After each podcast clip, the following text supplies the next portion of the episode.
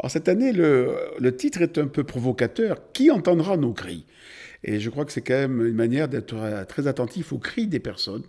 Alors, c'est les cris des personnes en fin de vie, c'est les cris des personnes en phase de choix difficiles, avec des si graves, des, euh, des grossesses qui se passent mal. Et souvent, les gens crient, on ne les écoute pas, ou on aurait déjà les réponses à leurs questions avant de les avoir entendues.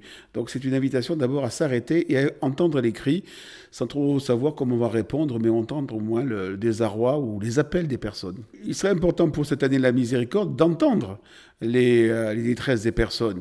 Le danger, c'est de très vite arriver avec les réponses je crois que euh, dans les, pratiques soignantes, c'est d'abord entendre les appels, les demandes et parfois les parcours des personnes qui nous entraînent sur des chemins auxquels on n'avait pas pensé, sur d'autres voies que celles qu'on avait balisées.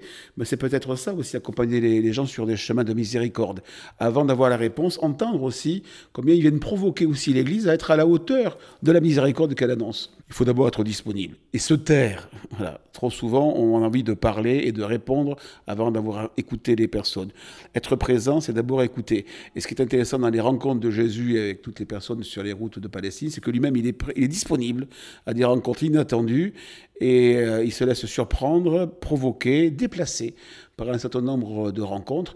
J'ose pas dire un gros mot, parfois se laisser convertir par les rencontres des personnes. Et ça, je crois que c'est vraiment le beau défi pour ceux qui se réclament d'être disciples du Christ.